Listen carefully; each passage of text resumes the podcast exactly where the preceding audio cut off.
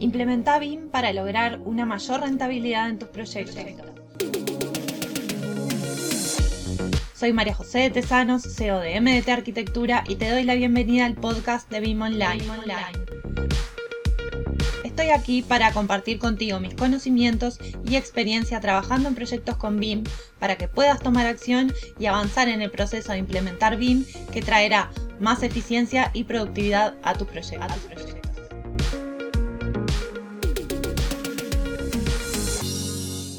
Episodio de hoy vamos a hablar de BIM en tres ideas fundamentales que para mí son planificar, comunicar y gestionar la información dentro de los modelos.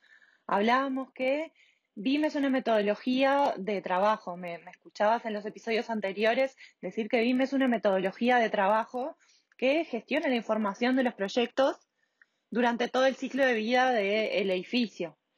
Y gestionar entonces la información dentro de nuestros modelos es el primer punto, ¿no? Cómo la ingreso esa información a mi modelo, cómo la analizo y cómo la transmito eh, dentro de mi equipo de trabajo, por ejemplo, para poder eh, evaluar y extraer la información que yo voy a necesitar. Si ingreso la información eh, respecto al modelado, por ejemplo, en referencia a los muros, como yo ingreso esa información, me va a determinar si yo puedo eh, después extraer los cómputos de materiales que necesito de forma correcta o el programa, el software que esté utilizando, me va a arrojar la información eh, de cualquier manera, ¿no? Si, si, en definitiva esos cómputos están correctos o no, ¿no? Por ejemplo, eh, pensando en cuando ingreso la información de esos, de esos muros, ¿no? Yo le estoy ingresando no solamente la representación geométrica, sino el material de ese muro, eh, las dimensiones que tiene,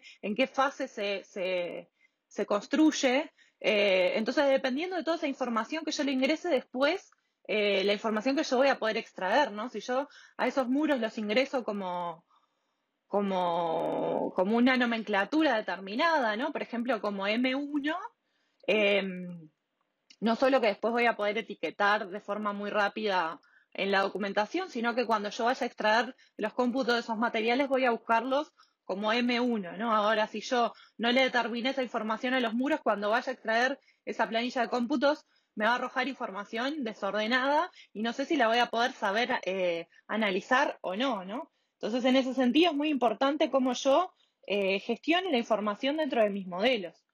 Lo mismo cómo la puedo gestionar también para con los demás actores involucrados, pensando en que yo, arquitecto, le transfiera este modelo, por ejemplo, a una empresa constructora, si yo no modelé de forma correcta cómo se construye realmente en la obra, después cuando esta empresa constructora quiera eh, realizar una certificación de avance de obra eh, con el modelo, no lo va a poder hacer, ¿no? Porque yo no modelé de acuerdo a, a cómo se construye la obra. Entonces, pues, cómo realmente se construye no va en concordancia con mi modelo y ese modelo no se puede utilizar para ese fin determinado. Por eso también es muy importante el objetivo que yo le voy a dar a mi modelo, ¿no? Esos usos que me van a determinar, en definitiva, esa información que yo voy a ingresar dentro del modelo.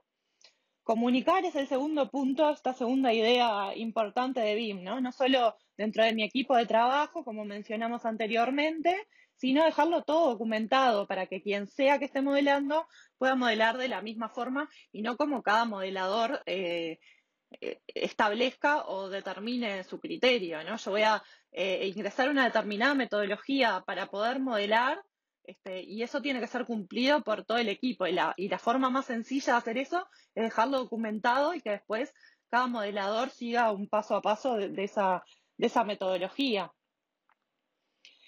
Comunicar también entre las distintas partes involucradas dentro de, lo que va a ser mi proyecto y a quién le voy a transferir en definitiva este modelo, ¿no?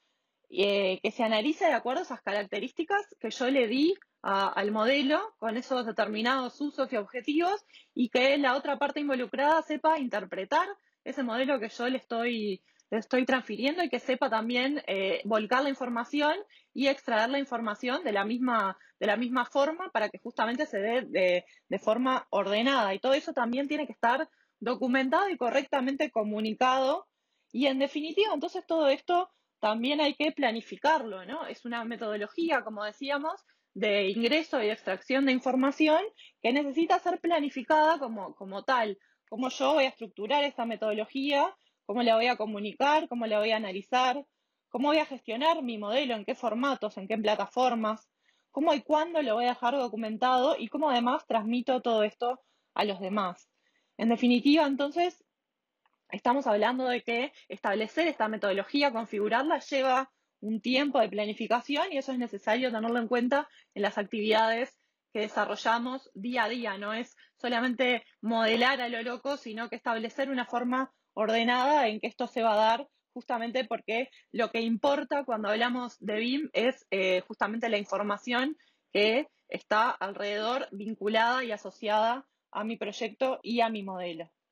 Te quiero invitar entonces al entrenamiento BIM que vamos a desarrollar el próximo 21 de julio, donde vamos a estar hablando de los cuatro pilares fundamentales eh, para trabajar con BIM, con ejemplos prácticos, eh, casos reales y ejercicios. Entonces, te dejo el, el enlace en la descripción del episodio para que puedas registrarte y acceder.